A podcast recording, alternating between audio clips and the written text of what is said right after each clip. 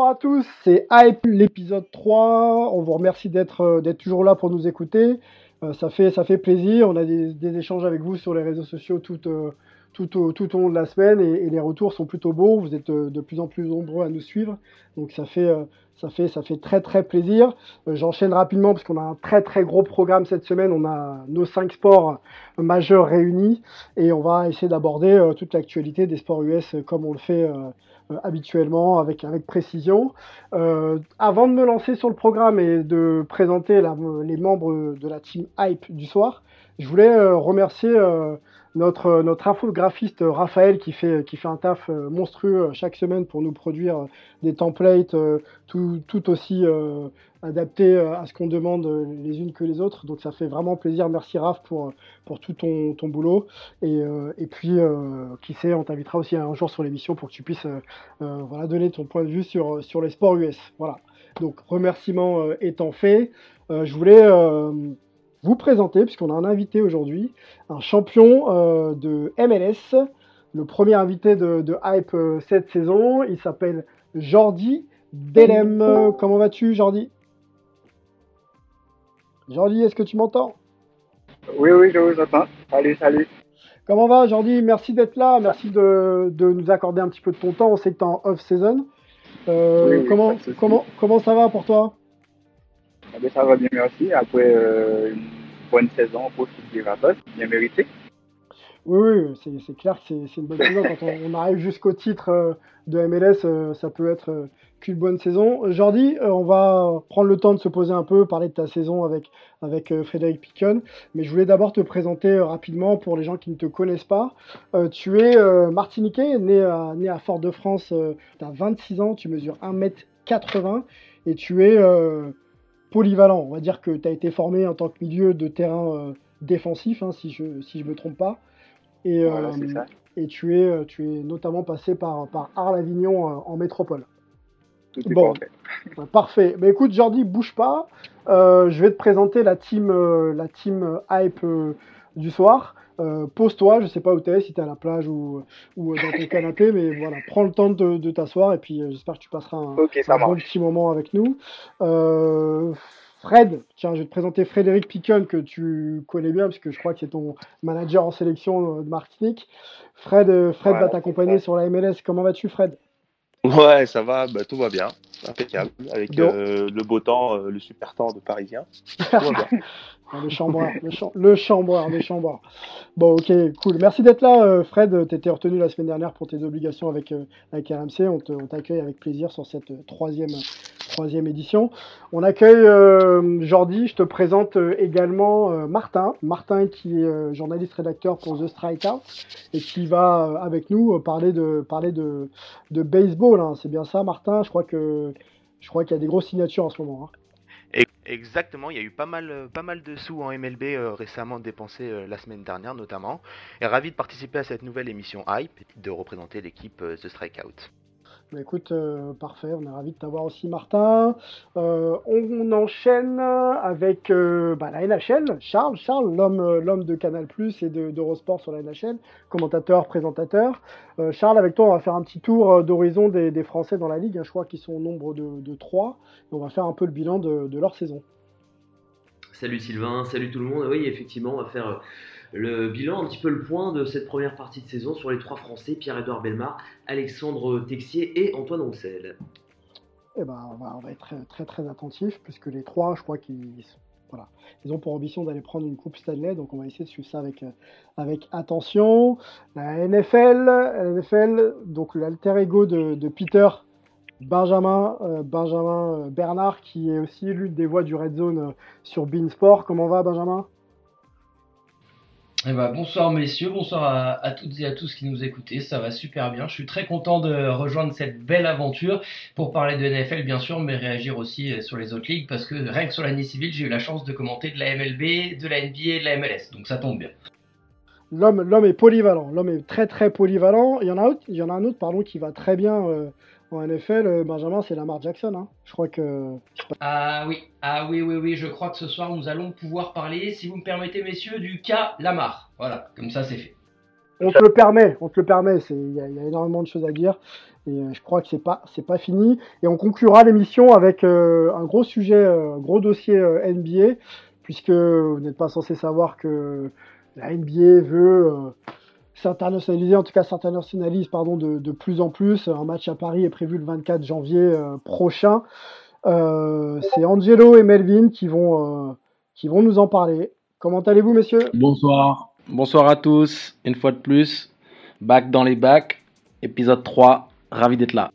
Monsieur a des velléités de, rappeur, on dirait. on doit représenter pour les MC euh, français qui nous ont marqué, tu sais. T'as raison. Bon, on a fait le tour. Euh, commençons. Tiens, Martin, si t'es prêt, si tu te sens Allez, on, on, est parti. Allez, eh ben, écoute, on t'écoute. Euh, les grosses signatures, je crois que c'est des signatures records. Euh, Strasbourg, Cole, Randon, les trois. donc il y a deux lanceurs parmi, parmi les trois noms. Exact. Et, les trois ont, signé pour des, montants ah. records. On peut dire qu'ils ont, ils ont tous les trois braqué, braqué la banque. Gerrit Cole, juste pour rappeler, il vient de signer 325, 324 millions sur 9 ans avec les fameux New York de Yankees. Donc euh, c'est un des plus gros contrats jamais signés dans toute l'histoire de la MLB, le deuxième pour être exact.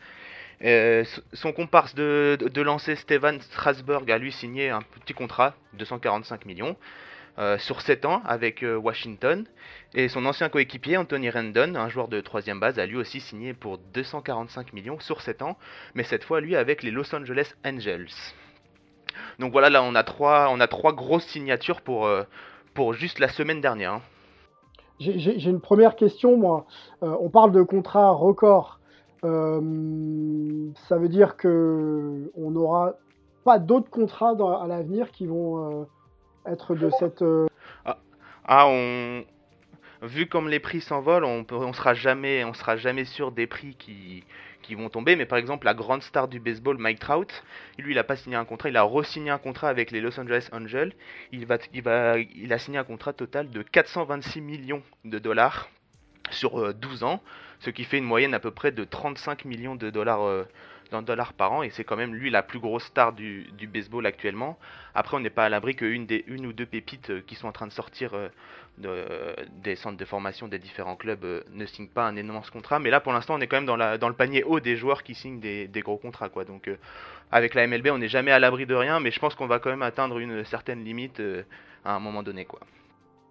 Alors, j'ai deux questions, dont une qui, aussi, une question. qui provient des auditeurs. Euh, la première, c'est euh, est-ce que tu peux nous expliquer euh, comment on peut arriver à de telles sommes? Est-ce qu'aujourd'hui, un, un call, entre guillemets, de par ce qu'il a amené au baseball et de par ce qu'il fait au quotidien, mérite un contrat? Et qu'est-ce qu'il a fait, quel, quel titre il a, quel statut il a dans la ligue pour mériter un tel contrat? Bah, ce qui est étonnant avec euh, Gerrit Cole, c'est qu'il y a deux ans, il était juste considéré comme un lanceur à gros potentiel. On ne le voyait pas comme une énorme star. Mhm. Euh, mais c'est depuis qu'il est arrivé à Houston, qu'il a été transféré à Houston il y a deux ans, il a vraiment pris une toute autre ampleur euh, avec cette équipe des Astros. Mhm. juste pour cette année, je vais vous donner une statistique. le garçon, il n'a pas perdu un match entre le 22 mai et la fin de la saison régulière. Donc, sachant que la, la, saison de baseball commence en avril, je mhm. vous laisse un peu situer le, niveau, du, le niveau du, garçon. Il a mhm. fini deuxième au titre du trophée de meilleur lanceur de sa ligue, juste derrière son coéquipier Justin Verlander. Donc mhm. on est vraiment sur une saison euh, exceptionnelle de, de Gerrit Cole. Et donc on peut dire qu'il a sorti la saison de sa vie au meilleur moment puisqu'il était agent libre à la fin, à la fin de cet exercice. Et les Yankees se sont évidemment jetés sur l'occasion de signer une, star. Et il faut rappeler que Gerrit Cole, il a que 29 ans. Et donc c'est encore assez très très jeune dans le milieu du baseball puisqu'un lanceur peut lancer jusqu'à 40 ans et plus. Donc euh, il est vraiment dans, son prime et c'était le moment ou jamais pour signer euh, Gerrit Cole. Et il y avait tellement de monde dessus que les Yankees ont, dit bon allez on y va, on met, on met, le, max, on met le max sur Gerrit Cole et au moins on en a pour, euh, pour 9 ans avec lui. quoi. Ok, très bien. Fred, tu avais une question je crois pour Martin? Ouais, Martin, j'avais une question. C'était justement par rapport aux transferts. Parce mhm. que nous, les transferts euh, dans le football, c'est jusqu'à les 6 ans, on va dire, maximum. Mais là, j'entends des 9 ans, des 12 ans. Est-ce que euh, ça, ça arrivé qu'il y a des. Par exemple, il y, a un, il y, a un, joueur qui signe pendant 2 ans, il lui restait 7 ans de contrat. Comment ça se passe? Est-ce que le club qui veut. Enfin, le, oui, le club qui veut l'acheter, il lui rachète, rachète euh, les 7 ans de contrat qui restent Comment ça se passe? Généralement, en fait, les joueurs signent un contrat avec les franchises. Ouais. Et en fait, il, il signe un contrat à l'année. Donc, par exemple, là, pour euh, donner l'exemple, Gerrit Cole, il est à 36 millions l'année. Donc, en gros, s'il est transféré au cours d'une saison, il part avec son contrat, en fait. C'est-à-dire que l'équipe doit récupérer le contrat que le joueur a signé. Et donc, par exemple, si les Yankees en ont marre de Gerrit Cole, ils vont devoir transférer le joueur et ses 36 millions avec pour les, les X années qui resteront sur son contrat. D'accord. Et donc, ça peut représenter une grosse. et C'est pour ça que euh, plus les joueurs vieillissent et avec des gros contrats, plus ça peut être compliqué justement de les transférer parce que ça c'est un énorme coût dans la masse salariale des clubs Ouais. des, des tels montants. Donc, euh, en gros, pour te Faut répondre être à ta sûr. question, voilà, exactement. Et c'est pour ça qu'il y a quelques, quelques joueurs qui restent du coup dans leur club alors qu'ils pourraient être dans d'autres clubs à cause de leur contrat. D'accord, ok.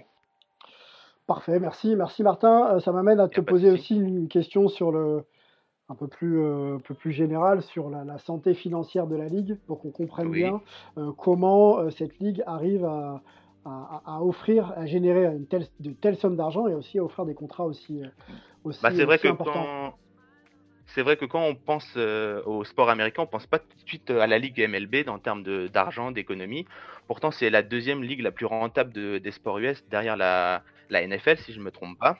Mhm. Et c'est parce qu'en fait, euh, la MLB euh, a un impact important à l'international, notamment dans les pays sud-américains où c'est très très suivi, et même dans les pays asiatiques où c'est vraiment la, la MLB et leurs championnats respectifs sont vraiment très très suivis. Et du coup, forc- forcément, euh, ça, apporte, euh, ça apporte beaucoup de marché dans, ces clubs et ça fait beaucoup d'audience et ça rapporte beaucoup de sous, quoi, en fait, tout simplement. Mhm. Les, ma- Et, les matchs sont euh, diffusés sur, euh, sur, quelles, euh, sur quelles antennes Mais bah, justement, j'allais, j'allais y venir. En fait, à l'inverse des, de, je pense, des autres sports, la majorité, il y a beaucoup, beaucoup de matchs dans, dans une saison de baseball. Il y en a plus de 150. Du Mhm. coup, ça fait beaucoup, beaucoup de matchs. Donc, ils peuvent pas être tous diffusés sur les antennes nationales, ESPN, Fox, etc. Et Mhm. donc, en fait, c'est les petites chaînes locales de ces, de ces grandes chaînes qui en profitent et qui diffusent tous les matchs. Par exemple, il y a Fox Houston, il y a Fox, euh, et chaque, chaque grande chaîne diffuse tous les matchs d'une franchise. Et, c'est, D'accord. et, les, et du coup, les téléspectateurs sont très très fidèles dans ces chaînes. Et c'est, avec des, c'est grâce à cette fidélité que les prix des droits des retransmissions télé sont, explosent. Par exemple, j'ai une petite anecdote. Mhm. Euh, les Yankees, ils ont vu que c'était un marché tellement juteux, ils ont racheté leur chaîne locale pour pouvoir en faire ce qu'ils veulent. Ils ont racheté la Ah chaîne locale Yes Network. Et du coup, comme ça, ils peuvent contrôler le- tout, ce qui se, tout ce qui se diffuse. Et c'est vraiment là où on voit que la MLB est vraiment à part, c'est que bah, c'est chaque, pe- chaque petite, euh, chaque, chaque franchise va négocier directement avec la TV locale qui va diffuser tous ces matchs euh, pour des montants de, de plus en plus fous. Mhm. Et, euh, et l'avantage de ces petites chaînes, c'est qu'elles sont diffusées sur le League Pass. Donc je sais pas comment ça marche dans les, à la NBA ou la NFL dans les League Pass différents, si c'est les grandes chaînes ou pas. Mais en MLB, en fait, on peut choisir de regarder son équipe sur sa chaîne locale. C'est-à-dire, par exemple, si euh, les Yankees jouent contre les Mets, on peut regarder le match du côté de la chaîne locale Yankees ou de la chaîne du côté des Mets. Et donc c'est tout, tout ce grand, tout ce petit marché, petit marché mis Génère, génère encore génère plus énormément, de énormément, énormément, énormément d'argent. D'accord. Et, euh, donc, elle, et plus l'exportation internationale qui rapporte aussi pas mal de sous, et on se rend compte que c'est vraiment un secteur qui marche vraiment pas mal, et on laisse approuve, après ça donne des contrats de toujours plus, en plus gros. Ok, bah c'est assez Et, clair. euh, et- Oui, vas-y, Si je, je, peux, si, je, si je peux me permettre une dernière, pour, pour montrer les, les chiffres de, que la MLB marche très bien, il y a eu les London Series l'année dernière, Mhm. et euh, ça a été le le- le- l'événement MLB le plus rentable en termes de produits dérivés pour la MLB, parce qu'il y a eu tellement, tellement de, tellement de produits dérivés à Londres, Mhm. ça en un, un événement important. Du coup, ils ont renouvelé l'expérience pour, pour cette année. Et, euh, et c'est la plus grosse affluence de la MLB depuis 2003, US compris. Il y a eu plus de 120 000 spectateurs sur les deux jours, 60 000 sur les deux jours. Ça a fait guichet fermé et donc ça a été une vraie réussite. On pourrait s'attendre à de plus en plus de matchs exportés, un peu à l'i- à l'image de la NBA et de la, NFL. Et donc il y a encore pas mal de marge de manœuvre pour la MLB dans ce sens. Ok, bah écoute, on va, on va suivre ça. Euh, merci pour, euh, pour ces précisions. Je, Jordi? Est-ce qu'il est là, Jordi? Oui, Ouais, oui, je suis là, euh, je suis là. Qu'est-ce que, euh, à, quoi, à quoi ça te fait penser quand tu entends les, les montants des contrats signés euh, en MLB C'est vraiment quelque chose de fou. C'est vraiment la justification que les Américains font tout encore. Milicieusement, en fait. Ils sont très malins. Ils sont très malins, oui. Bon, ils sont très business, ils, Mhm. savent, ils savent développer son plan marketing. Ils savent exploiter le moins, de, le moins de marché. Exact. Bon, bah écoute, on souhaite peut-être que la MLS rejoigne un peu ces chiffres dans quelques années. hein. C'est pas, c'est pas, Ah pas ouais, impossible. ce hein. serait super, ça. Ok, bon, euh, Charles, NHL, allons-y, allons-y. On a trois Français dans la ligue, hein, euh, je crois bien, avec des profils différents et des ambitions euh, par contre uniques. Celle d'aller euh, décrocher la, Coupe Stanley et d'être le deuxième Français après Christophe Baluette à remporter un titre. Hein, c'est bien ça. Hein. Ouais, bah en tout cas, ça va mettre euh, plus ou moins de temps selon les joueurs, selon leur situation actuelle. En tout cas, euh, ils vont bien, ils vont même très bien. Je vais commencer par le plus âgé, euh, Pierre-Edouard Belmar, joueur de centre défensif de l'Avalanche du Colorado. Alors, ce qui est marrant avec lui, hein, c'est que ce n'était pas du tout le cas. Toute sa carrière, il était parmi les meilleurs attaquants en Suède avant de débarquer tard en NHL à l'âge de, de 29 ans. Il en a actuellement 34. Alors, quand il est arrivé à Philadelphie, il a dû changer son style de jeu pour se faire une place dans la Ligue nord-américaine et ainsi devenir bah, un joueur essentiel euh, défensivement parlant, euh, parmi les meilleurs hein, de, la Ligue nationale. Euh, c'est-à-dire, c'est un joueur de centre défensif, c'est-à-dire qu'il affronte les meilleurs attaquants de la Ligue. lui, eh bien, doit doit les contenir. Il a changé d'équipe cet été, puisqu'il évoluait la saison dernière avec les Golden Knights de Las Vegas, franchise avec laquelle il s'est hissé jusqu'en finale il y a deux saisons. Oui, voilà, on en avait parlé un petit peu la semaine dernière. Euh, donc il a signé cet été avec l'Avalanche du Colorado et là aussi une franchise très forte qui progresse d'année en année et euh, qui est pour le moment euh, bien deuxième de la conférence Ouest. C'est la plus grande chance française hein, cette saison pour succéder au légendaire Christophe Aluette, champion avec les Blackhawks en 2010. Alors pour le moment, euh, sur le plan euh, individuel, tout va bien pour lui. Il a déjà inscrit 10 points en 32 matchs, alors que son record de points hein, sur une saison est de 16 en 72 matchs. Sauf tremblement de terre, il devrait battre son record cette saison. Et pour info, il a joué 417 matchs hein, en NHL, mais ce n'est pas le Français qui a joué le, plus de matchs dans la Ligue nationale. Je pense à un autre qui, est d'ailleurs dans la Ligue actuellement. C'est Antoine Roussel, un autre trentenaire qui en est à 484 Jamais drafté, lui non plus. Il a dû travailler dur, plus dur que les autres peut-être pour arriver là où il en est. C'est un joueur respecté, craint, parce qu'il est très physique, il n'a pas peur de jeter les gants, ça signifie se, battre, parce qu'on a le droit de se battre euh, en NHL, avec euh, certaines règles quand même. C'est le, genre de joueur qui met de l'énergie dans un match, il patine fort, il met des mises en échec cette situation, hein, cette saison est, un petit peu particulière parce qu'il revient euh, tout juste d'une grosse blessure. Il s'est fait les croiser en fin de saison dernière, mais il revient fort, très fort, euh, avec euh, trois buts, une passe en six matchs. Pour la, la coupe, hein, ça, risque d'être compliqué cette saison parce qu'il évolue dans une équipe jeune qui a côtoyé les bas-fonds de la Ligue ces dernières années. Ouais, exactement. Une équipe jeune, talentueuse, mais qui a besoin peut-être d'un petit peu de temps pour aller euh, chercher une, une, bague. Mais en tout cas, ils sont déjà à la lutte hein, pour, euh, pour les playoffs euh, cette saison, mais pour aller au bout, ça risque d'être compliqué. Bon, il reste un Français à voir, il s'agit d'Alexandre Texier. Lui, pour le coup, est très jeune, à peine 20 ans, et énormément de talent. C'est peut-être le plus gros espoir français de, de l'histoire. En tout cas, il a fait une entrée euh, en matière fracassante hein, en fin de, saison dernière, puisqu'il marquera son premier but NHL au bout de son deuxième match euh, seulement. C'est en toute fin de saison, juste avant les playoffs.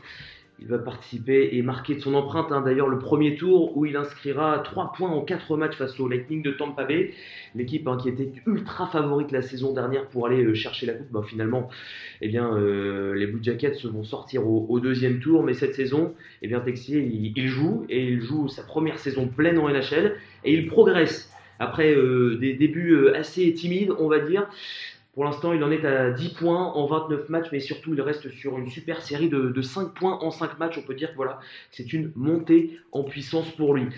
Le hic, alors, c'est que bah, les cadres sont partis après l'élimination en playoff la saison dernière. Du coup, eh bien, Columbus est un club en reconstruction d'un point de vue collectif et il va falloir patienter pour euh, redevenir une franchise prétendante comme la saison euh, dernière.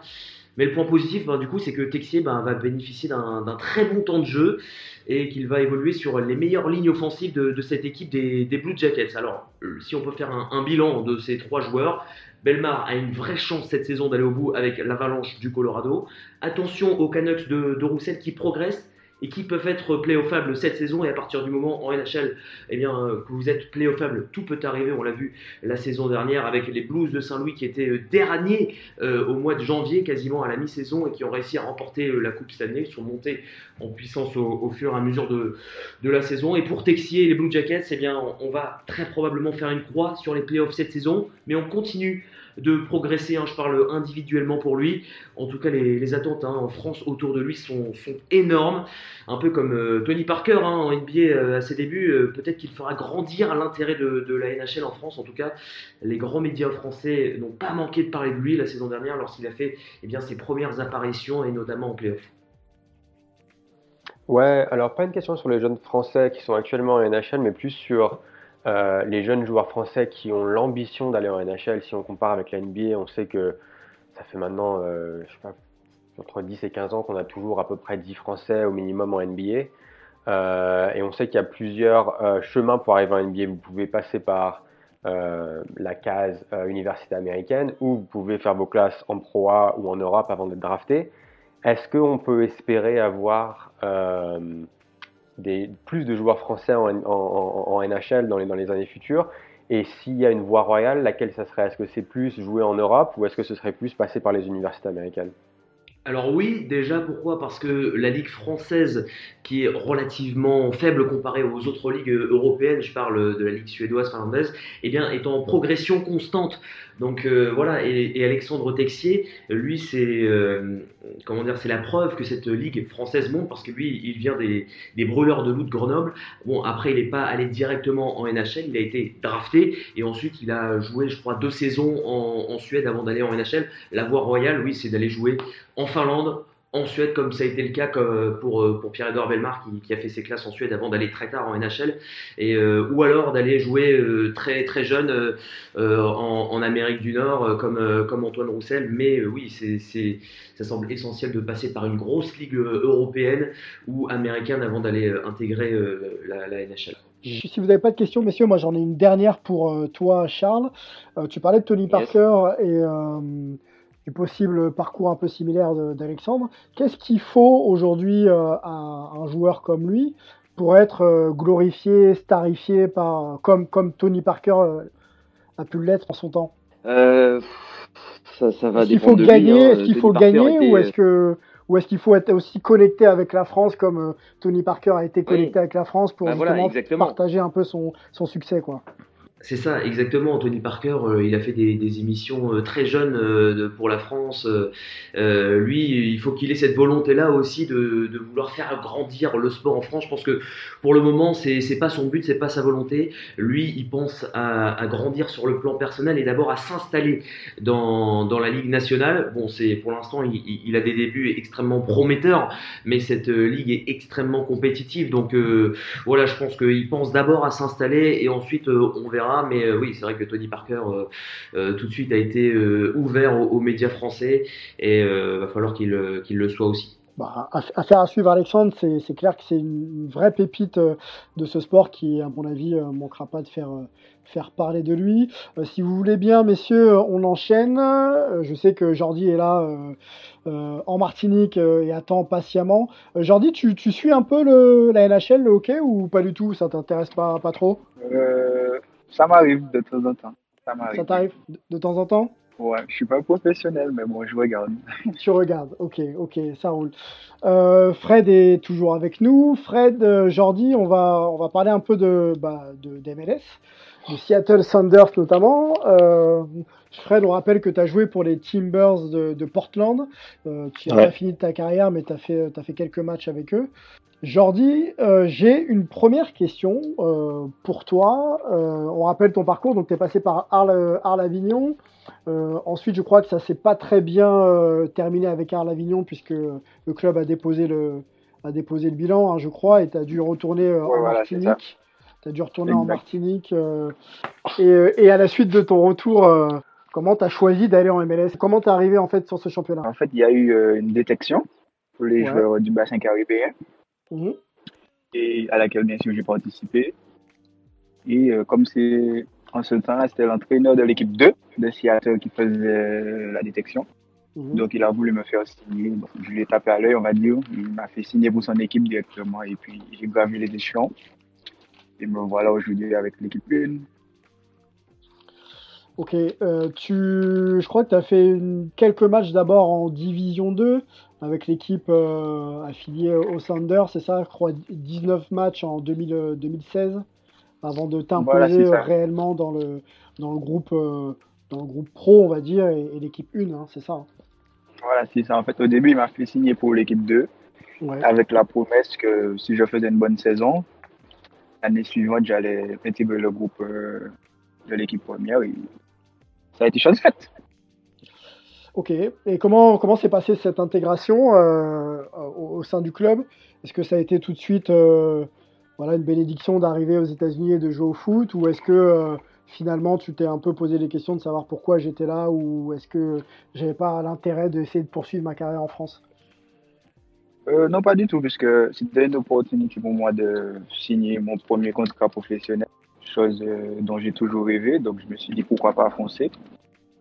Après, j'ai été bien intégré parce que malgré tout, Seattle, a de bonnes personnes, c'est un club familial, donc euh, ils m'ont bien aidé et j'ai rencontré de superbes personnes, bons amis, m'ont permis de bien m'intégrer rapidement. Ok.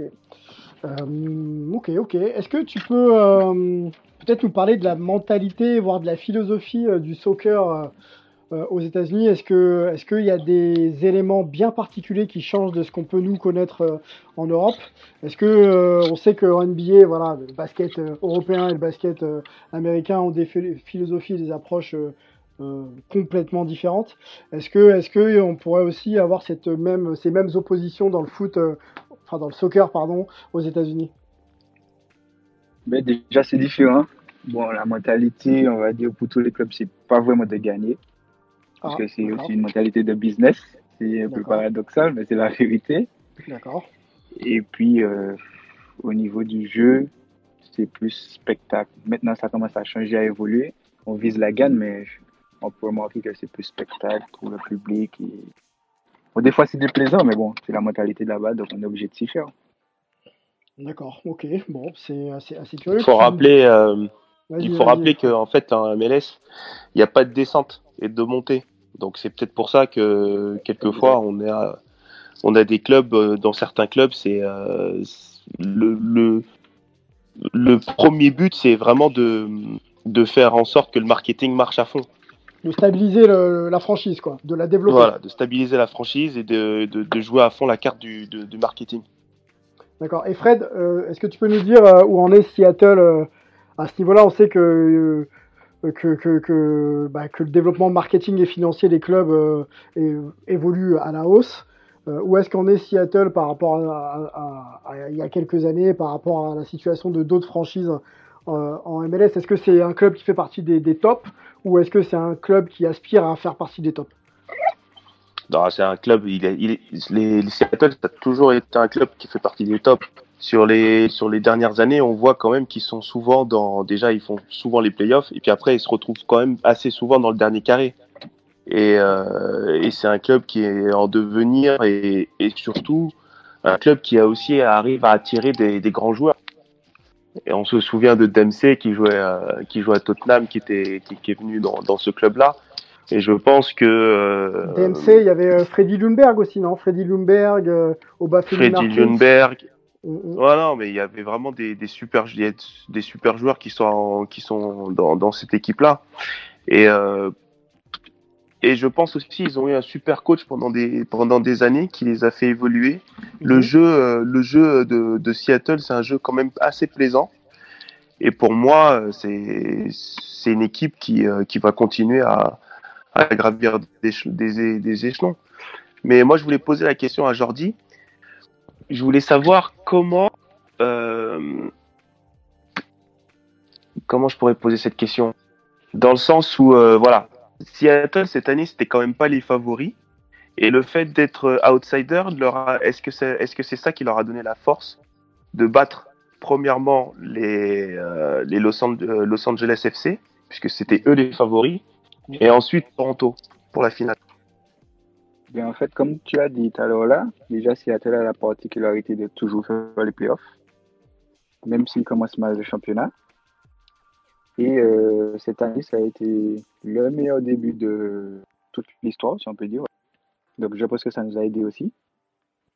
Et euh, ouais, le fait d'être outsider, on jouait sans pression, en étant relâché et on n'a jamais douté de notre capacité à prendre un bon groupe avec de bons joueurs. Donc je pense que ça a fait la différence.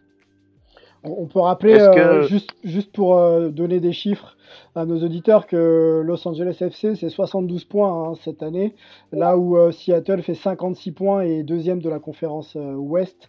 Et Toronto à l'Est, c'est 50 points, ils étaient quatrième. Bon, ça restait quand même des favoris. Le premier à, à l'Est, c'était New York City FC avec 64 points. Vas-y Fred, je t'ai coupé. Ouais, non, je voulais savoir comment euh, se comportait Jimmy Traoré, le deuxième français, l'entraîneur adjoint. Avec Jordi, est-ce qu'il lui donne beaucoup de, euh, beaucoup de conseils, puisque euh, Jimmy a été aussi défenseur central à Liverpool. Donc voilà, je voulais savoir la relation qu'il pouvait avoir avec Jordi. Non, après, depuis mon arrivée, Jimmy m'aide beaucoup. Il essaie de m'encourager, surtout dans les moments difficiles. Après, il donne beaucoup de conseils, donc pas seulement à moi, mais à tout le secteur défensif. Et je pense que ça, Jimmy, Seattle ne serait pas à ce niveau aujourd'hui. Et pour répondre à Sylvain, oui. on sait qu'en MLS, euh, la saison régulière ne compte pas vraiment en fait. C'est au niveau des playoffs que tout se joue. Et les, les équipes changent euh, de mentalité, carrément. Donc, donc on, Salut, euh, salut Jordi, déjà très content de, pouvoir échanger avec toi. Euh, si on regarde la saison des Sounders, vous faites quand même quasiment un carton plein parce que vous gagnez l'Heritage Cup, vous gagnez la Cascadia Cup, qui sont pas des vrais trophées entre guillemets au, niveau de la MLS, mais qui sont pour les supporters des trophées super importants. Vous finissez par la MLS Cup et pourtant, malgré le bon départ de saison, comme tu l'as dit, euh, il y a eu des gros trous quand même pendant l'année. Il y a eu des moments où vous enchaînez les matchs nuls, les défaites. On sent que c'est un petit peu compliqué. Vous avez une équipe où il y a pas particulièrement de superstars si on compare aux deux équipes de Los Angeles, si on compare à d'autres franchises comme, euh, j'en sais rien, Chicago, DC United ou d'autres. Et pourtant, vous trouvez cette force euh, collective générale pour aller vous métamorphoser, comme tu l'as dit, sur ce qu'est la nouvelle saison, sur les playoffs. Comment est-ce que tu expliques que vous, vous soyez capable de faire ça quand justement les autres franchises qui ont des superstars comme Zlatan, comme Vela, comme Schweinsteiger, comme Rooney, eux n'y arrivent pas? Salut, salut déjà. Ben, je dirais, euh, si tu regardes bien, là où on a franchi cette saison, comme on a un groupe avec beaucoup d'internationaux, là où on a franchi, c'est surtout après les périodes internationales, justement. Mais malgré tout, on a toujours gardé confiance et on a su se reprendre. Maintenant, là où on a progressé cette année, c'est que notre groupe n'a pas, n'a pas énormément changé du groupe de l'année dernière. On a, on a gardé l'ossature et on a ajouté quelques éléments près, ce qui a donné un plus et nous a permis d'arriver jusque-là. En fait, c'était presque un, plus de pas avoir de superstar, mais d'avoir un groupe très soudé, très uni, avec un niveau peut-être plus homogène. Voilà, c'est ça, puisqu'il n'y a pas d'ego aussi dimensionné. Tout le monde se bat pour tout le monde et je pense que ça fait notre force. Très bien, très très bien. Euh, Melvin, je crois que tu avais aussi une, petite, euh, petite remarque, une petite question aussi pour Jordi? Ouais, pour Jordi, pour Jordi et pour Fred, euh, pour, pour, le coup. Euh, en fait, je me posais la question, vous avez, tous les deux choisi de, tenter l'aventure américaine à des, périodes un peu différentes de votre carrière, mais euh, est-ce que vous pensez qu'on va voir plus de jeunes joueurs français, peut-être, ou français ou même européens, qui peut-être n'ont pas énormément de temps de jeu en Europe, euh, tenter l'aventure américaine, ou si vous étiez à leur place au jour d'aujourd'hui, est-ce que vous privilégierez de tenter cette aventure américaine, peut-être avoir plus de temps de jeu et plus d'exposition médiatique, ou vous préféreriez quand même rester, euh, rester dans les championnats européens. Fredo, tu es avant ou? Ouais, tu veux que je réponde? Écoute, aujourd'hui, on sait très bien que de toute façon, le, le, niveau pour à, atteindre euh, au niveau européen, il, faut qu'il soit quand même exceptionnel. Parce qu'avec les centres de formation qu'il y a et, et on va dire tous les joueurs tous les jeunes joueurs qu'il y a sur l'Europe, c'est quand même compliqué. Aujourd'hui, euh, la fédération française est en partenariat avec la, Major League Soccer. Donc, ils ont aussi, euh, ils font des détections tout au long de l'année pour des joueurs qui, euh, qui doivent parler anglais, qui doivent avoir le bac et ensuite, à partir de ces détections, il y a plusieurs euh, collèges, universités ou même quelquefois des, euh, entraîneurs de, d'MLS qui sont, qui sont là pour récupérer des joueurs. Et donc, moi, je pense que on a la chance, nous, Martiniquais, Antillais, mhm. d'avoir une proximité avec cette MLS. C'est-à-dire qu'à 3 heures d'avion, on est déjà à Miami. Donc aujourd'hui, la fédération a fait un, centre, un centre de formation, on va dire, un centre de préformation pour, euh, pour envoyer le, des joueurs antillais euh, en MLS. Fédération française de foot, hein. Fédération française de foot, Fred. Ok. Ouais, la Fédération française de foot. Et ce, donc ce, ce, centre, il est en Guadeloupe. Qui regroupe euh, la Guyane, la Guadeloupe et la Martinique. Donc il y a une détection, donc les meilleurs jeunes vont là-bas. Et c'est pour justement euh, aller en MLS si on n'arrive pas. Bien sûr que le choix numéro un des garçons euh, sont sur l'Europe, mais il y a un choix numéro 2. Je pense qu'il y a vraiment quelque chose à faire sur ce, sur ce marché euh, américain parce qu'on voit qu'il y a des Mexicains, il y a, des Costa, il y a le Costa Rica, il y a des Argentins, il y a des Brésiliens. Et nous aussi, on peut être Oula, Fred, on t'a perdu. Non, je suis là. Ah, t'es là, ok, bon. Vas-y, on t'écoute. Je ne t'entendais plus, moi, c'est pour ça. Vas-y. Ouais, ouais, non, je disais que nous aussi, on avait, euh, on avait le droit aussi de, de, faire en sorte d'être, d'être sur le marché, puisque il y a les Haïtiens, il y a, il y a beaucoup aussi de, voilà, les Haïtiens, il y a des Jamaïcains, il y a beaucoup aussi de, de d'îles de la Caraïbe qui se présentaient euh, à MLS. Donc pourquoi pas nous? Simplement, on n'a pas eu encore cette vision de, de faire cette passerelle entre, entre, les, entre les, les Antilles et, euh, la MLS. Mais avec, cette, euh, mais avec, ce camp de, avec ce camp de détection justement caribéen, c'est, ça va mieux. Est-ce que, est-ce que c'est la Fédé française qui s'est pas tournée vers la, MLS ou est-ce que c'est la MLS qui n'a pas regardé vers, vers cette zone-là de, euh, du monde? Bah, elle le fait puisque euh, on voit qu'il y a des, comme je disais tout à l'heure, on voit qu'il y a les Jamaïcains, il y a les Haïtiens, il y a, euh, il y a aussi pas mal de d'équipes, euh, pas mal d'îles aussi représentées de la Caraïbe. Simplement, nous, les, les, Martinique, Guyane, Guadeloupe, on était plus portés sur sur l'Europe, sur la métropole, sur la métropole surtout. Mmh, Et donc il y a très très peu de joueurs, comme a fait, euh, comme a fait Jordi, qui sortent directement du, du cursus martiniquais et qui partent directement à MLS. Puisqu'il y a un sur la. Il me semble que sur la détection, il y a un joueur par île euh, qui, qui, représente, qui représente son île. Donc euh, vous imaginez bien qu'il il va falloir que quand même que ce soit un, bon joueur. Un bon joueur, oui. ça fait très très peu. Ça fait très très peu. Martin, je crois qu'il est... Martin, une question pour toi, Fred. Euh, oui, euh, bonjour Jordi déjà. J'avais une petite question, c'est une, fois qu'on est arrivé en MLS, est-ce qu'on voit cette compétition comme un tremplin pour retourner en Europe? Ou est-ce que beaucoup de, joueurs comme Jordi ou les entiers qui arrivent là-bas comptent-ils faire une carrière en MLS Alors qui répond Jordi, Fred? Jordi, vas-y, Jordi. Euh, ça dépend des joueurs. Puisque bon, on dirait que j'ai 26 ans. En Europe, je suis plus ou moins âgé, alors qu'en MLS, euh, c'est assez jeune. Donc, euh, ça dépend des positions, je pense. Après, personnellement, s'il y a une opportunité en France, pourquoi pas. Mais là, maintenant, je pense plus à faire carrière aux États-Unis. Maintenant, je pense que ça peut être bon tremplin aussi pour répondre à la question de la là. Puisqu'on a de bons exemples, comme par exemple Diallo qui joue à Montréal, qui a signé à Lens, ou encore le petit Davis qui jouait à Vancouver et qui se retrouve au Bayern. Il y a aussi Adams qui joue à New York Red Bull, qui joue à Leipzig. Donc, euh, je pense qu'il y a quelque chose à faire au niveau des États-Unis.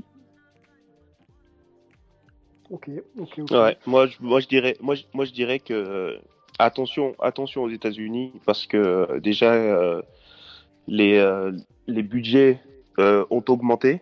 Mhm. Ils vont arriver aujourd'hui à faire pas mal de gros gros transferts. Et même si euh, c'est pas encore très médiatisé, on se dit que voilà, la MLS c'est quand même bas de, bas de tableau de Ligue 1, voire, mais, voire Ligue 2. Il y a le mondial aussi en 2026, hein, euh, Fred, hein, je crois. Le mondial en 2026. Voilà, exactement. Donc, euh, le, les clubs, les clubs de MLS, ils vont augmenter aussi puisqu'ils arrivent à 24, je crois. C'est les 24 clubs professionnels sur tout le pays. C'est quand même, euh, ça va être quand même un, un championnat Ça a qui, changé, qui- Fredo, pardon. Ça a changé. Ça a Il y a changé une annonce ce soir, ils seront Ah. à 30. dans combien de temps? On n'a pas encore la date, mais ils seront à 30 bientôt. Voilà, donc euh, ça va être, ça va être beaucoup. Hein. Il y a déjà beaucoup. deux nouveaux clubs euh, pour cette saison, plus l'année prochaine encore deux nouveaux. Donc ça veut dire que voilà, ça va aussi euh, au niveau marketing et au niveau argent, ça va quand même augmenter. Oui, et puis il y a un Et club donc, un euh, joueur- du, côté, un- du côté de Miami, là, avec euh, David Beckham, là, qui devrait faire parler aussi, je pense. Hein. Voilà, il y a- exactement. Il y a Nashville qui rentre aussi cette année, l'année prochaine Sacramento, plus d'autres. Wow. Donc à mon avis, euh, dans quelques temps aussi, on aura, il y aura des transferts records pour la MLS, des très bons joueurs aussi qui voudront peut-être y aller, parce que euh, il y aura, il y aura de, il y aura de quoi faire. Angelo, tu avais une question? Oui, tout à fait. Euh, bonsoir Fred, bonsoir Jordi. Déjà Jordi, félicitations pour une saison réussie. Chapeau. Et euh, ça tombe bien, Fred, tu as dit quelque, euh, quelque chose de, qui est exactement aligné avec la question que j'avais. Tu parlais justement du niveau de la MLS comme étant bas, bas Ligue 1, tu sais, bas de tableau Ligue 1. Et moi, je voulais vous demander justement, qu'est-ce que vous pensez manque à la MLS pour vraiment passer un palier dans la qualité de jeu et dans la considération qu'elle aura à l'international? Jordi, tu vas? Ouais, j'y vais. Bonsoir. Il a peur. merci. non, il n'a pas dit. Lance-toi, Jordi, il Il n'y a a pas de problème. Hein. Non, il a dit Fred, c'est pour ça. Ah, ok, vas-y, vas-y. Ah, non, parce bah, qu'il a dit. Tout Non, ce qui va, vas-y, vas-y, Jordi. Non, de mon côté, je dirais que c'est pas le sport premier euh, aux États-Unis, donc ils mettent pas tous les moyens en œuvre. Maintenant, comme justement il y a la Coupe du Monde, euh, ils commencent à se tourner plus vers le football. Il y a de meilleurs joueurs qui s'y intéressent, donc ils commencent à mettre les moyens, à tout mettre en œuvre. D'ailleurs, comme Fred l'a dit, ça va augmenter les budgets et donc, euh, je pense qu'ils vont voir le football différemment et ce sera un potentiel aussi pour avoir plus de business. Vécu longtemps aux États-Unis, il est clair que le foot à la base, comme, euh, disait Jordi, ils n'ont pas forcément mis les moyens dessus. C'est plus un, fille qui est- un, sport qui était pour les filles à la base. Euh, on voit la domination de l'équipe nationale américaine, mais on connaît aussi le potentiel athlétique des États-Unis. Donc s'ils s'investissent dedans, on, peut quand même penser que à terme, euh, les, US sera un championnat avec lequel on pourra compter, c'est certain. connaissance de ce que, font en Europe. Donc ça aussi, ils, savent très bien qu'au niveau du, de l'entraînement, parce qu'ils sont très forts au niveau physique, ils sont très forts sur les données, les datas, etc.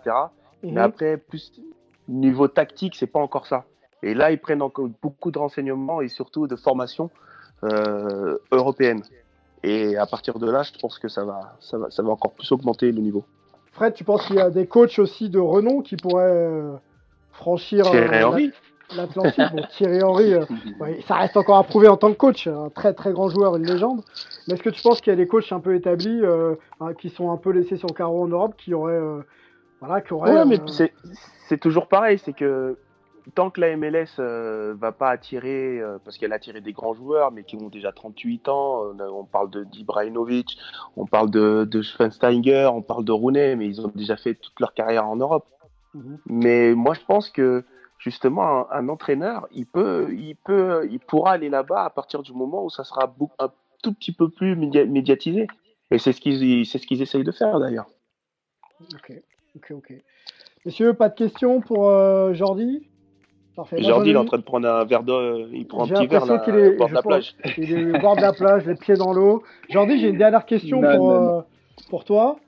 Euh, champion, champion 2019, est-ce que ça change quelque chose dans, dans ta vie, dans tes futurs objectifs Et est-ce que à Seattle, tu as déjà senti que les regards avaient changé? On sait que Seattle, c'est quand même une ville de sport. Euh, bon, les Sonics, Mhm. c'était il y a longtemps, mais euh, les Seahawks, les Seahawks sont, sont en ville quand même. On sait qu'en quand NHL, euh, une franchise de, de hockey va voir le jour dans, dans quelques mois. Est-ce que voilà, le regard des fans a changé pour vous? Est-ce que dans la rue, euh, les gens viennent te checker, euh, selfie, etc. Comment, comment ça se passe? Ben, même avant ça, c'était déjà le cas dans la rue. On a déjà la deuxième influence de- des États-Unis. Wow. Les supporters, ils sont vraiment branchés. contrairement 40 000, à je crois, hein, c'est ça. hein. Plus de 40 000, hein, c'est Ouais. ça. hein. 40 000 de moyenne, voilà, c'est ça. Ok. Donc, euh, c'est courant de se faire interpeller dans la rue euh, tranquillement. Mais ils sont bien, ils sont pas méchants. Bon, Et après le sont- titre, là, c'était vraiment, c'était la vraiment- folie, quoi. voilà. Et juste pour répondre, euh, ouais, après le titre, tu sens qu'il y a un autre engouement.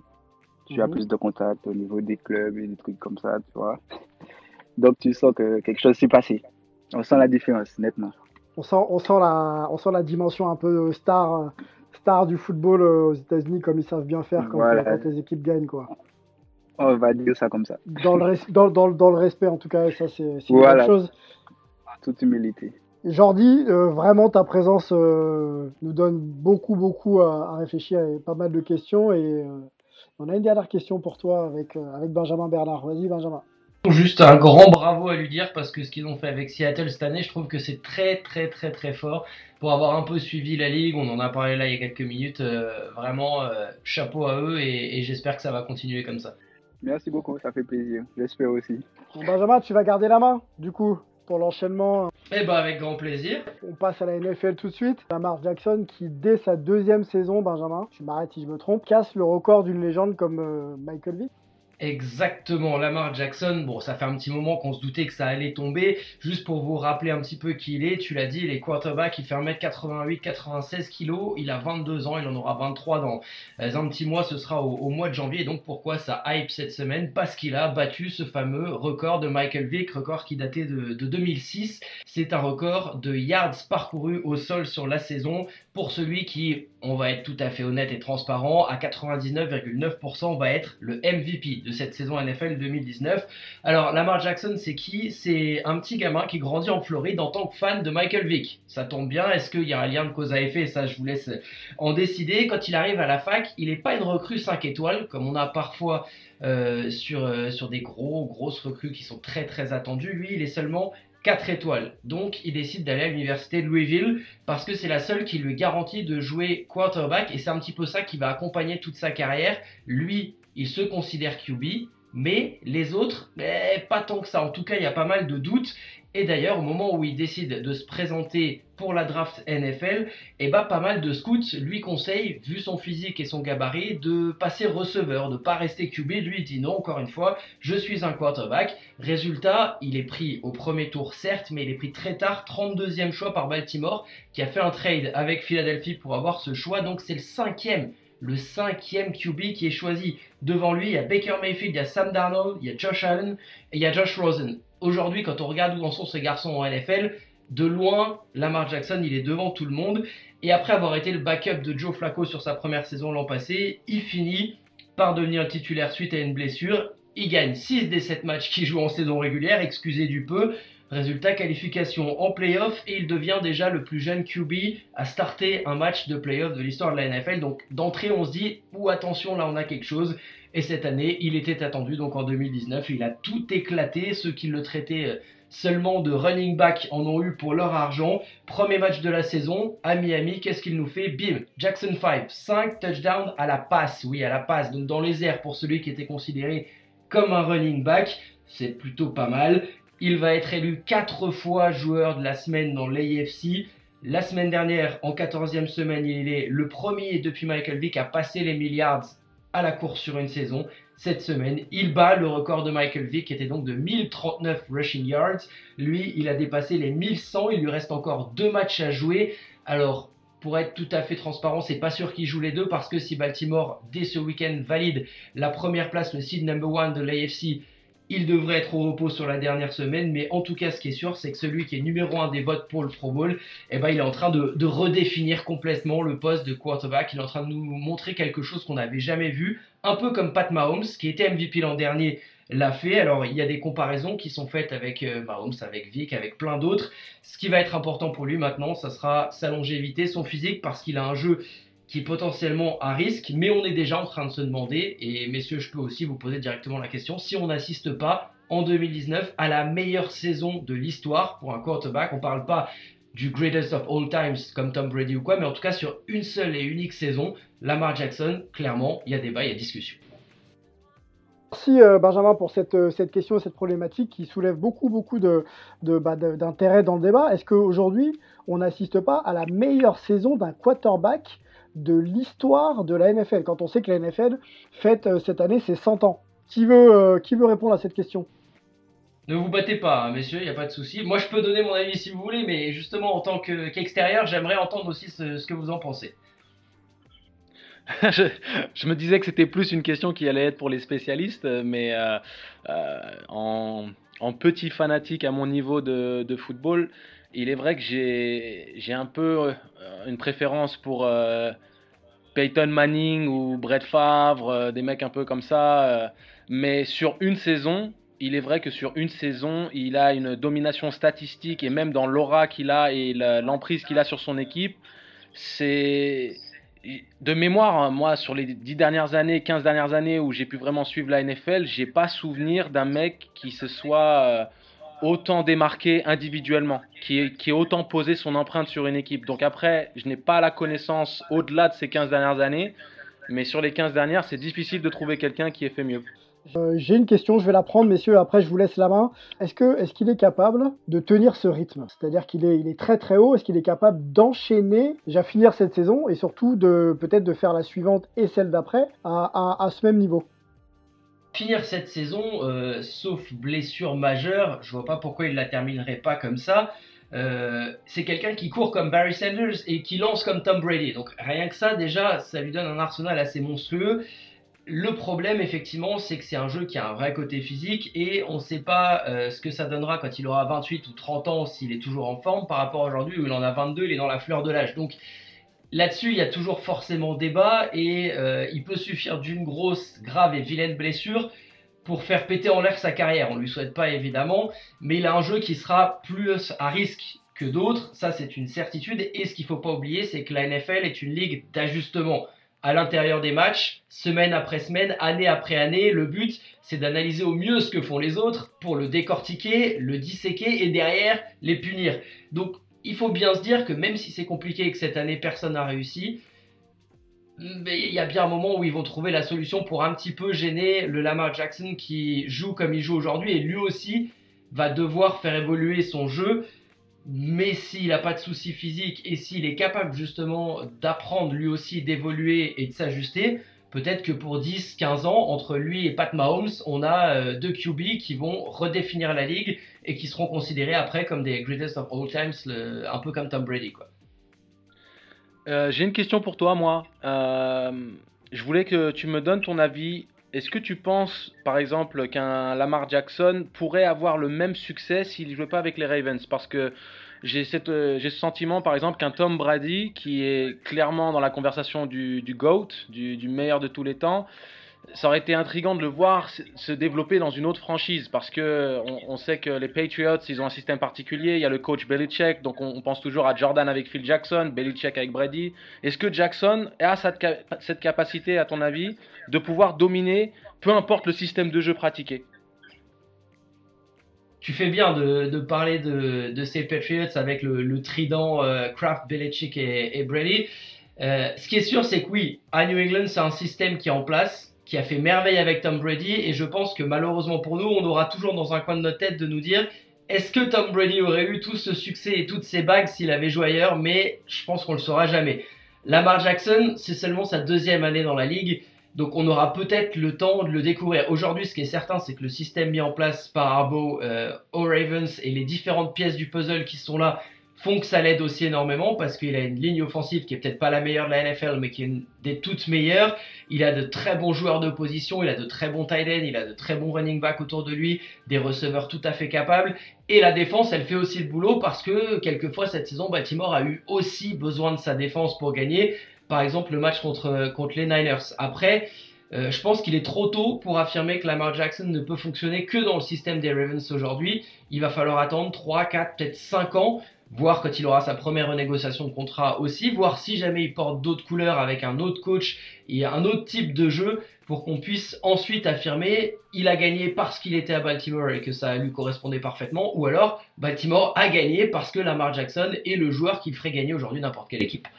Messieurs, dernière question, dernière question pour Benjamin. Euh, je crois que Martin, tu voulais réagir aussi sur le, cas Lamar Jackson, ou peut-être que Benjamin a répondu à, ta question.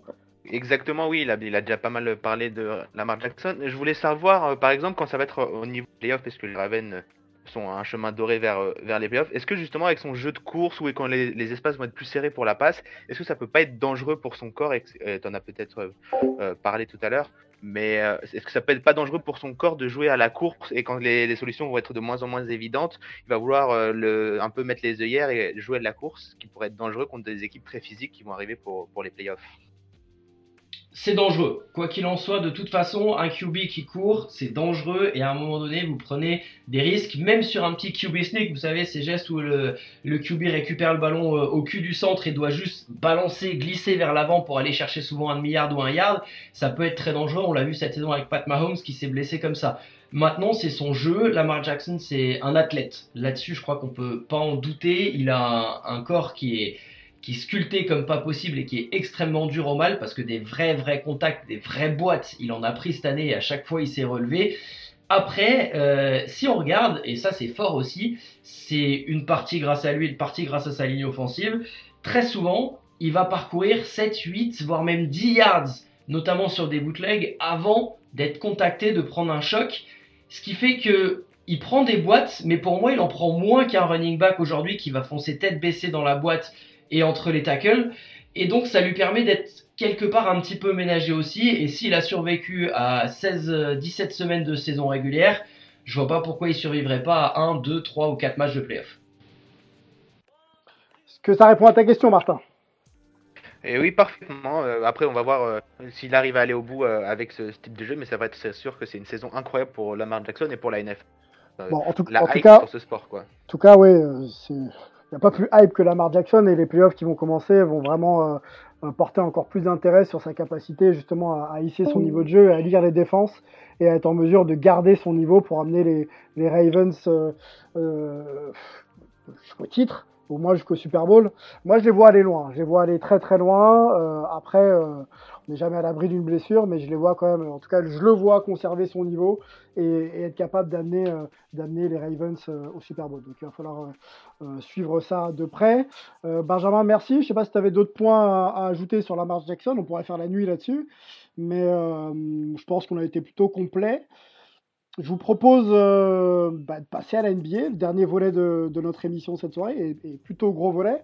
Euh, on sait que la NBA depuis 90, euh, je crois, est le premier match d'une équipe NBA à, Milan depuis rêve de s'étendre sur le monde et de développer des marchés, voire des, franchises et voire même des même des athlètes hein, sur le monde entier. Qu'est-ce qu'il en est un peu de cette de cette volonté de s'étendre euh, à travers le monde.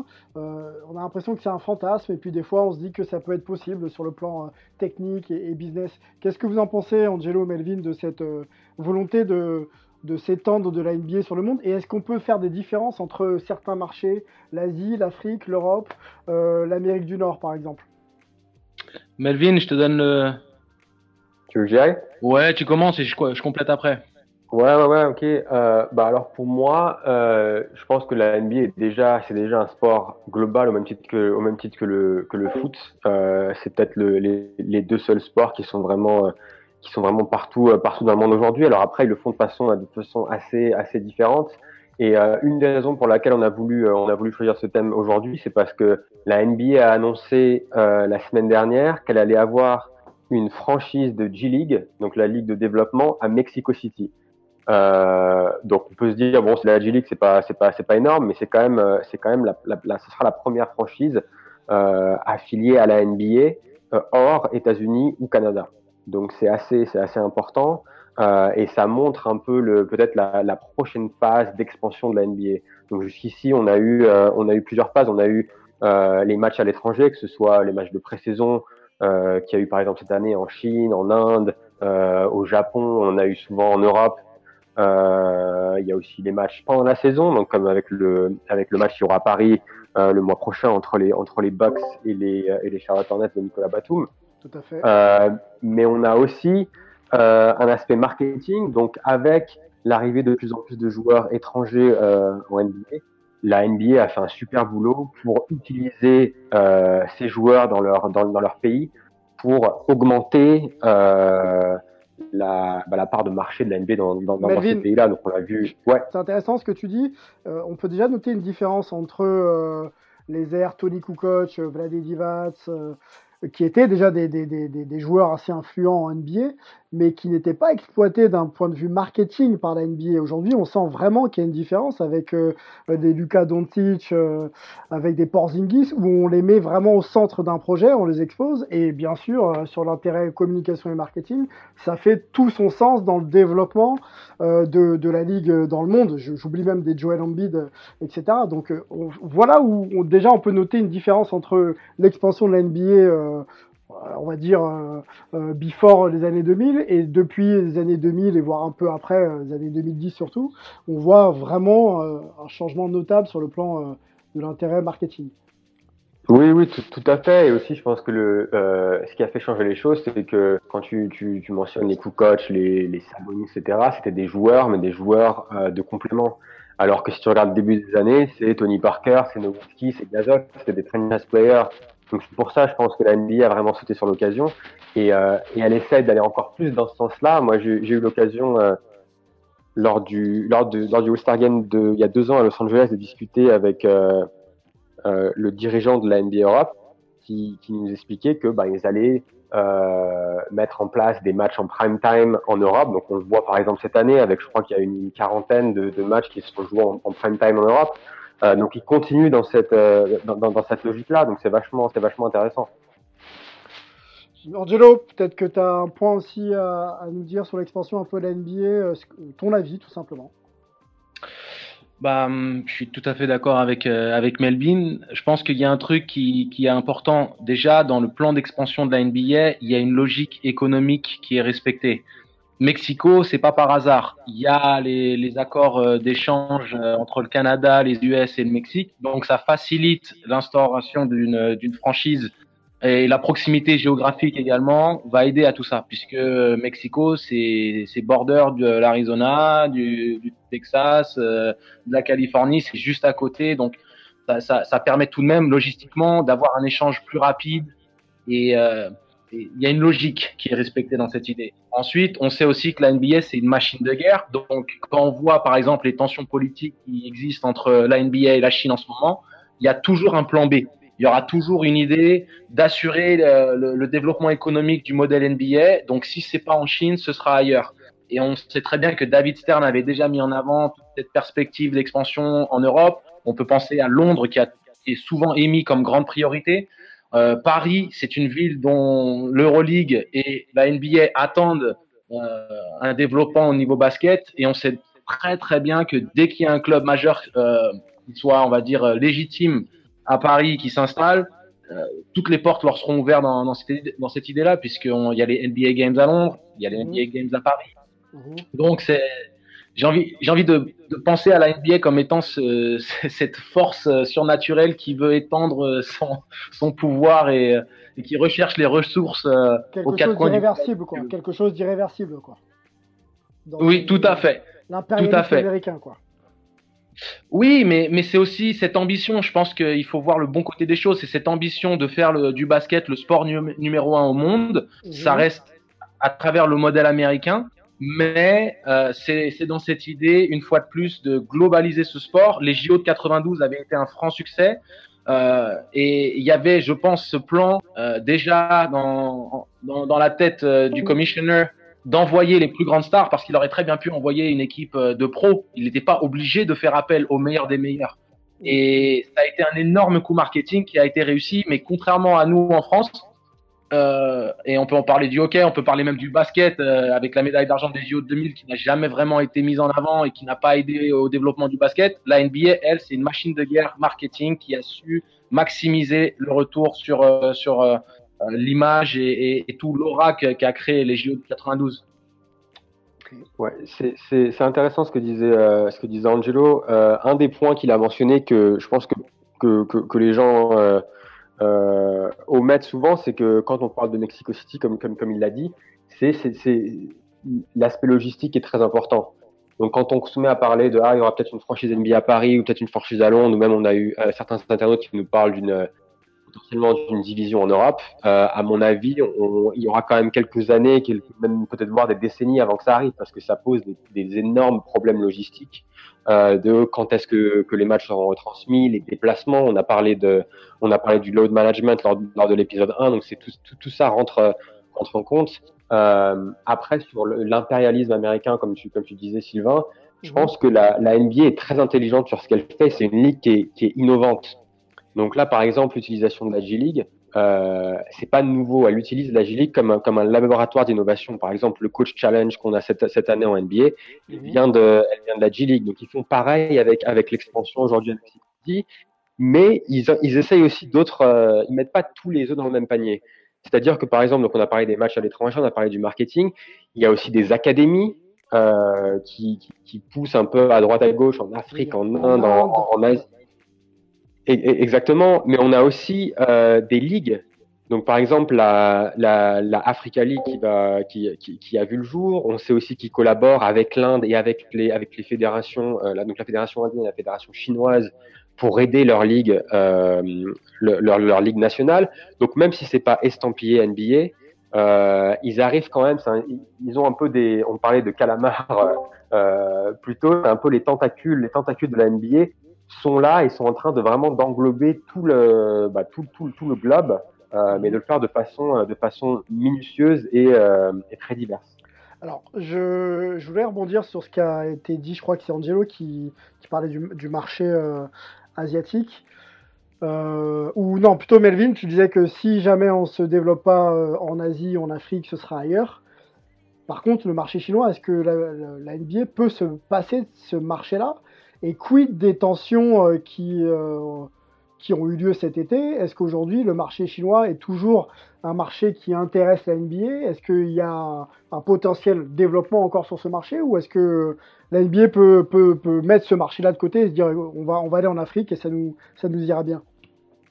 Je pense que la Chine est un, est un marché dont la NBA peut se passer, mais ne veut pas se passer. C'est-à-dire qu'elle n'est pas à risque. Se passer de la Chine. Un, plus d'un milliard d'habitants. No way, no way, no way. Tu penses que tu penses que la NBA Melvin peut se passer de la Chine? Bah non, je pense qu'elle peut pas se passer de la Chine. Non, mais bah, donc c'est ça que j'essaie de dire, c'est que économiquement c'est une grosse perte, mais la, la, NBA et son aura ne va pas disparaître si, la, si elle fait pas marcher avec la Chine, ça lui fera du mal à ses finances. Mais euh, ce n'est pas comme s'il va y avoir une récession qui va faire que tout s'écroule non plus. Enfin, en oui. tout cas, c'est ce que je pense. Oui, non, sur ça, sur ça, sur ça, je suis d'accord avec toi. Elle a, elle a, elle survivra même sans la Chine. Après, par contre, il y a, il y a un point intéressant sur les finances, c'est qu'il y a beaucoup d'argent qui vient de Chine aujourd'hui. Et ouais. si tu as moins d'argent, ça veut dire que ça va impacter le salarié cap, ça va impacter, ça va, ça va impacter les salaires, ça va potentiellement impacter aussi les, les, euh, les, les contrats télé. Donc c'est un, comme le disait, euh, comme, comme, le disait Sylvain, euh, plus d'un milliard d'habitants, c'est tu peux, tu peux pas vraiment t'en passer. Alors après, tu peux avoir des plans B en Inde, en Afrique, etc. Mais mais on connaît l'engouement euh, malgré le malgré ce qui s'est passé euh, il y a quelques mois en Chine. On connaît l'engouement des Chinois pour la NBA. Donc je pense que je pense qu'ils arriveront à trouver à trouver un, une entente. Exactement, parce qu'il faut pas faut pas oublier que ça va un peu dans les deux sens. La Chine est peut-être le plus gros consommateur mondial de NBA. Il y a un fanatisme pour le basket très prononcé. Donc à ce moment-là, euh, sur les revenus et, les, ce que ça génère économiquement pour la Chine, il y a aussi tout le merchandising NBA hein, qui se fait en Chine. Donc il y a beaucoup beaucoup de, de, de choses, on va dire euh, en arrière-plan qui se passent économiquement pour la Chine. Donc le fait d'avoir ces tensions-là et une rupture potentielle de partenariat entre la Chine et les États-Unis fait du mal aux deux de toute manière. Donc je pense que euh, il y aura il y aura le, une résolution à ce niveau-là. Je voulais rebondir sur un truc, Melvin. Tu parlais justement des difficultés logistiques pour mettre en place une NBA, une équipe NBA, peu importe l'endroit. Il faut pas oublier que la masse salariale, hein, parce que les coûts d'opération pour euh, pour une équipe NBA, c'est avec une masse salariale minimale de 90 millions de dollars. Donc c'est pour ça que c'est très compliqué à l'échelle européenne de pouvoir euh, trouver aussi un lieu, une équipe, une ville qui soit apte à, à subvenir à ces besoins-là. Ouais, tout à fait, tout à fait, tout à fait raison. Et puis après, tu as aussi le, si on, si on parle du modèle économique, tu as aussi aujourd'hui, par exemple, les droits télé sont répartis entre les 30 équipes. Si on commence à ajouter, euh, disons, carrément une division Europe avec euh, au minimum 5 ou 6 équipes, ça veut dire que tu, tu partages le gâteau, non plus en 30, mais en 36. Donc, est-ce que les, est-ce que les propriétaires voudraient, euh, voudraient faire ça? Peut-être pas. Donc moi, je pense que s'il y a une, une, une, expansion euh, du nombre de franchises, ça viendra peut-être plus bah, à Mexico City, ça viendra peut-être plus euh, avec une deuxième ou deux ou trois nouvelles franchises au Canada. Euh, euh, bien avant, bien avant une franchise en Europe ou même, même en Asie. Ouais, bien sûr. Et on, on sait très bien que les, les deux francs, les deux villes préférées dans, dans une idée d'expansion aux States ce seront, seront Seattle et Las Vegas. On sait que l'implantation de la NHL à Las Vegas ça a été un franc succès. Hein. Dès leur, leur, première année, ils sont allés en, en, finale de la, de la, Stanley Cup. Si je dis pas de bêtises, il faut me corriger, hein, Charlie. Euh, mais euh, donc, euh, et en plus, Vegas, on voit aussi qu'au niveau des, de la WNBA, ça a été un franc succès. Ils ont des infrastructures qui permettent d'accueillir les plus gros événements sportifs, euh, par exemple les, tournois finales euh, NC, les tournois finales. J'ai une question pour toi, Angelo, du coup, je me permets. Quelle, est, la quelle est la priorité de, de la NBA, du coup Est-ce que c'est de développer ces marchés en son sein euh, quand on voit New Orleans euh, et des places vendues à 3 dollars pour aller voir un match, est-ce qu'il ne faut pas remplir ou aller sur des marchés pour développer en son sein son produit Ou est-ce que la priorité, c'est d'aller conquérir des marchés euh, overseas? Qu'est-ce que doit faire la NBA Alors, ce que doit faire la NBA, je pense qu'il y a, y a tout, un mécanisme économique qui est, beaucoup plus compliqué, qui, je pense, est démontré dans le fait que jusqu'à présent, ils n'ont pas cherché à avoir de nouvelles équipes d'expansion à l'échelle euh, américaine. Alors qu'on sait très bien que Seattle euh, supplie la NBA depuis maintenant une dizaine d'années de, retrouver une, euh, une équipe. Las Vegas est toujours dans les bons coups pour ce qui est du, du, show, du showtime, de l'entertainment. Donc dès qu'il y a la possibilité d'accueillir une nouvelle équipe, ils sont, ils sont sur le dossier. Donc puisque la NBA ne l'a toujours pas fait, ça veut dire que économiquement, c'est pas suffisamment lucratif pour eux. Mais la préparation à grande échelle d'une implantation en Europe et dans les autres pays, c'est un énorme dossier qui pourrait générer énormément d'argent. C'est pour ça que je pense qu'ils sont plus concentrés sur, euh, sur un travail à grande échelle que sur l'implantation à court terme de franchises euh, euh, sur le plan géographique proche. Et c'est aussi toute une logistique dans l'organisation du schedule, le nombre d'équipes, c'est-à-dire que de rajouter une équipe, ça, ça, rendrait les choses très compliquées pour avoir trouvé un équilibre. Donc il faut au minimum deux, voire quatre équipes. C'est-à-dire qu'ils pourront le faire que si c'est deux équipes d'un coup. C'est pour ça qu'ils ont fait Toronto et Vancouver et pas juste Toronto, par exemple. Ça se fait forcément dans, un, dans, dans, un, dans une dynamique mathématique, si tu veux. Donc ce sera soit deux, soit quatre, soit plus. Donc c'est pour ça que je pense qu'ils sont concentrés sur une expansion à l'échelle européenne où ils seraient. Euh, euh, il y avait même eu la mention de, de potentiellement incorporer l'Euroleague. Hein. Ça a été euh, une conversation qui, euh, qui, qui a eu lieu dans, dans, les années 2000. Il y a déjà eu ce, ce partenariat qui, qui, a eu lieu. Qui dure encore. J'ai l'impression que ce soit vraiment à l'ordre du jour, mais effectivement, il y a des, c'est des conversations qui ont, qui ont encore lieu. Exactement.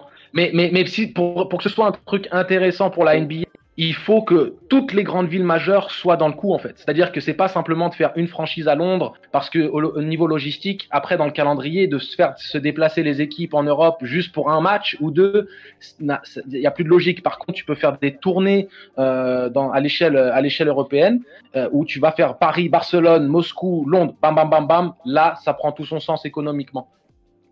Ouais, et, et, je pense que ce que tu disais, euh, Angelo, euh, Adam, Adam, Silver a fait une annonce. Donc, à chaque All-Star Game et à chaque finale NBA, il y a euh, une conférence de presse d'Adam Silver, donc le, le, le, le, commissionnaire de la NBA, et il a, il a très clairement dit qu'il n'allait pas avoir d'expansion euh, de nouvelles équipes euh, en NBA dans un futur assez proche, même si on parle de Seattle, même si on parle de Vegas. Mais je pense que à, à court terme, ce sera plus les États-Unis, mais comme, comme le disait Angelo, il y a une vision, la NBA a, a une vision internationale, et donc elle commence à planter des, euh, des seeds euh, à droite, à gauche, à travers tous les trucs qu'on a, qu'on a, qu'on a, qu'on a mentionné là pendant les dernières minutes, donc les ligues, les, les académies, les matchs à l'étranger, euh, les matchs en prime time, pour euh, avancer sa position et pour pouvoir euh, potentiellement passer à, à, à l'offensive euh, euh, dans un futur un peu plus, loin, un. Ok, bon. Pour conclure, messieurs, parce qu'on en, dit, beaucoup et c'est un, débat, à mon avis, qui, va rester encore d'actualité. La priorité euh, de la Ligue, c'est quoi? C'est de conforter, développer son produit en interne et ensuite euh, structurer encore plus le projet pour aller s'étendre sur des marchés euh, peut-être euh, plus juteux. C'est une conclusion qu'on pourrait faire Oui, je pense que, et c'est démontré par le fait qu'il n'y a pas encore eu de nouvelle expansion depuis 95. Euh, et surtout, il y a eu une explosion du salary cap. Il y a maintenant des, des contrats qui, qui, existent qui sont euh, insensé en comparaison à ce qu'étaient les contrats qu'obtenaient les plus gros joueurs de la NBA à l'époque. Hein. Il y avait que Jordan qui était une exception avec 30 millions de dollars euh, à l'année. Là, tu te retrouves avec des, des, role players qui obtiennent des contrats à 55, 56 millions de dollars sur 4 ans en, ayant des moyennes de 5 points, 4 rebonds. Donc la redistribution économique, les, nouveaux bargaining agreements qu'il y a au sein de la NBA font que je pense qu'ils veulent d'abord s'assurer qu'économiquement ce système soit, euh, soit viable à long terme pour potentiellement euh, s'expandre sur euh, à l'échelle américaine. Et bien entendu, comme, euh, comme tu l'as expliqué, hein, Sylvain, et comme je pense l'a bien décrit Melvin, il y a cette volonté de s'expandre à l'international parce que à terme, c'est la conquête du monde. Eh ben, on va, on va s'arrêter là pour l'NBA, c'est vraiment très très riche. je vous invite, chers auditeurs, à continuer la, conversation sur, sur nos réseaux sociaux et, et, puis à nous dire, à nous donner pardon, vos avis, que ce soit sur euh, la NFL, la MLS, la MNB qu'on a évoqué un petit peu plus tôt, euh, l'avenue aussi de Jordi, qu'on salue, hein, qui, a dû, qui a dû partir contraint à des obligations. écoutez, on, a fait le tour. Je voulais, messieurs, vous remercier pour vos analyses toujours aussi fines. Merci beaucoup. Bah, merci pour l'invitation. Merci à pas toi. de problème, pas de problème. Merci Sylvain. Pas de souci, on en prend l'habitude. Juste avant de vous laisser, messieurs, on va faire le tour un peu de vos actus, savoir un peu euh, où est-ce qu'on peut vous retrouver, euh, euh, quelles sont les programmations à venir sur, les différentes chaînes. On va commencer par toi, Charles.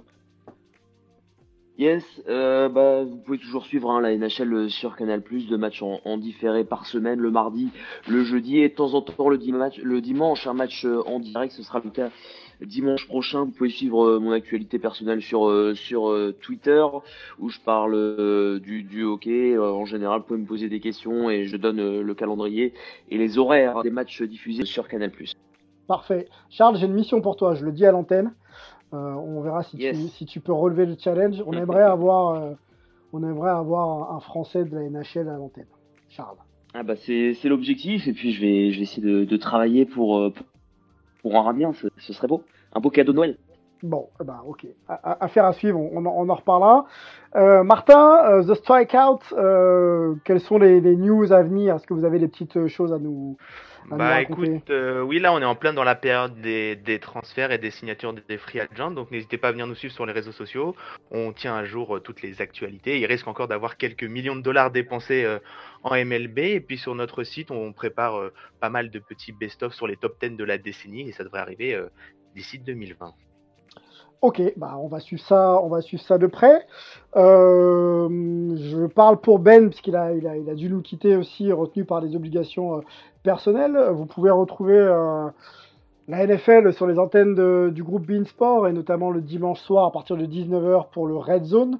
la NBA c'est aussi chez Beansport en France et notamment toutes les nuits et le magazine NBA Extra euh, chaque jour à midi 45, euh, présenté par euh, Marie Patrux et, toute sa clique. Donc voilà pour la NBA.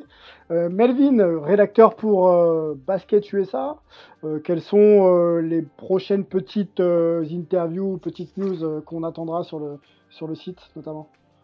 Ouais, alors euh, on a la venue de, de Phoenix et de d'Elio Kobo euh, la semaine prochaine, il me semble en fin, en fin de semaine prochaine au Chase Center. Donc on fera une petite interview avec euh, avec le meneur des Suns, un peu à l'image de celle qu'on a pu faire avec avec avec Frank Nilikina cette semaine, qu'on a publié sur les réseaux sociaux. Et après, je pense qu'il y aura, comme j'ai pu faire avec Franck, où j'ai aussi pu faire une, interview euh, papier sur sa préparation défensive, je, vous concocterai un petit quelque chose avec, euh, avec Ellie.